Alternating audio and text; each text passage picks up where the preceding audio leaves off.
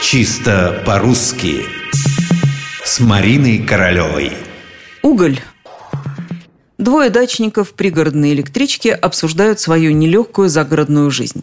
У одного сарай покосился, у другого ворота ночью сняли. В общем, хлопоты, расходы. «А печку чем топите?» – спрашивает один другого. «Раньше дровами, а теперь углем», – отвечает тот. Каждый, разумеется, сам вправе выбрать, чем ему отапливать дом. Но если уж выбрали уголь в качестве топлива, не грех выяснить, где в этом слове ударение.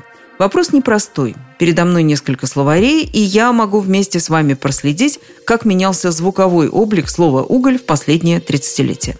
Дикторы старой школы рассказывают, как долго пришлось переучиваться, ведь они в свое время привыкли говорить, что шахтеры добыли столько-то тонн угля. Их так учили – Уголь, угля, углем. Это было литературной нормой 100, 70, 50, 30 и даже 20 лет назад. Хотя шахтеры, например, говорили о добытом угле, но это долго считалось просторечием. Шло время, нормы менялись. И вот, пожалуйста, в словаре ударения Агеенко и Зарвы, это 2000 год, ударение угля было признано нормативным – 20 тонн угля. Уголь, угля, углем, об угле. Говорите так, не стесняйтесь.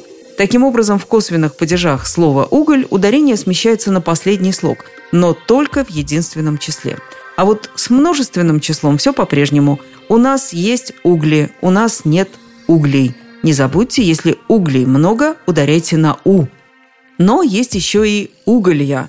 Когда-то слово это считалось просторечным. Теперь взгляд на него опять-таки изменился – Уголья – нормальное литературное слово, хоть и используем мы его редко. Это понятно. Городским жителям слово «уголь» вообще требуется нечасто.